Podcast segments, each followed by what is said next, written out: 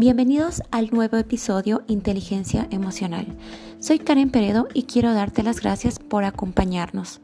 Anteriormente hablábamos de los pilares del líder, donde mencionamos que el equilibrio mental genera concentración y desarrollo del talento por medio de la estimulación de la inteligencia emocional ya que para hacer negocios necesitamos aprender a tener una buena gestión de nuestras emociones.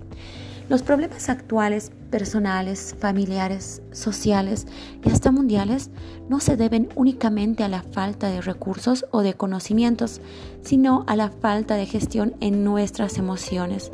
Está comprobado que la inteligencia emocional aporta acerca del 80% para el éxito en la vida y el éxito entendido desde muchas perspectivas, en contra del 20% que aporta la inteligencia racional. Y esto no quiere decir que la inteligencia emocional sea más importante que la racional o viceversa sino más bien logrando empatar estos dos tipos de inteligencia, haríamos seres humanos íntegros. Y eso necesita este mundo. De ahí la frase de Nelson Mandela, que dice, una buena cabeza y un buen corazón son una formidable combinación.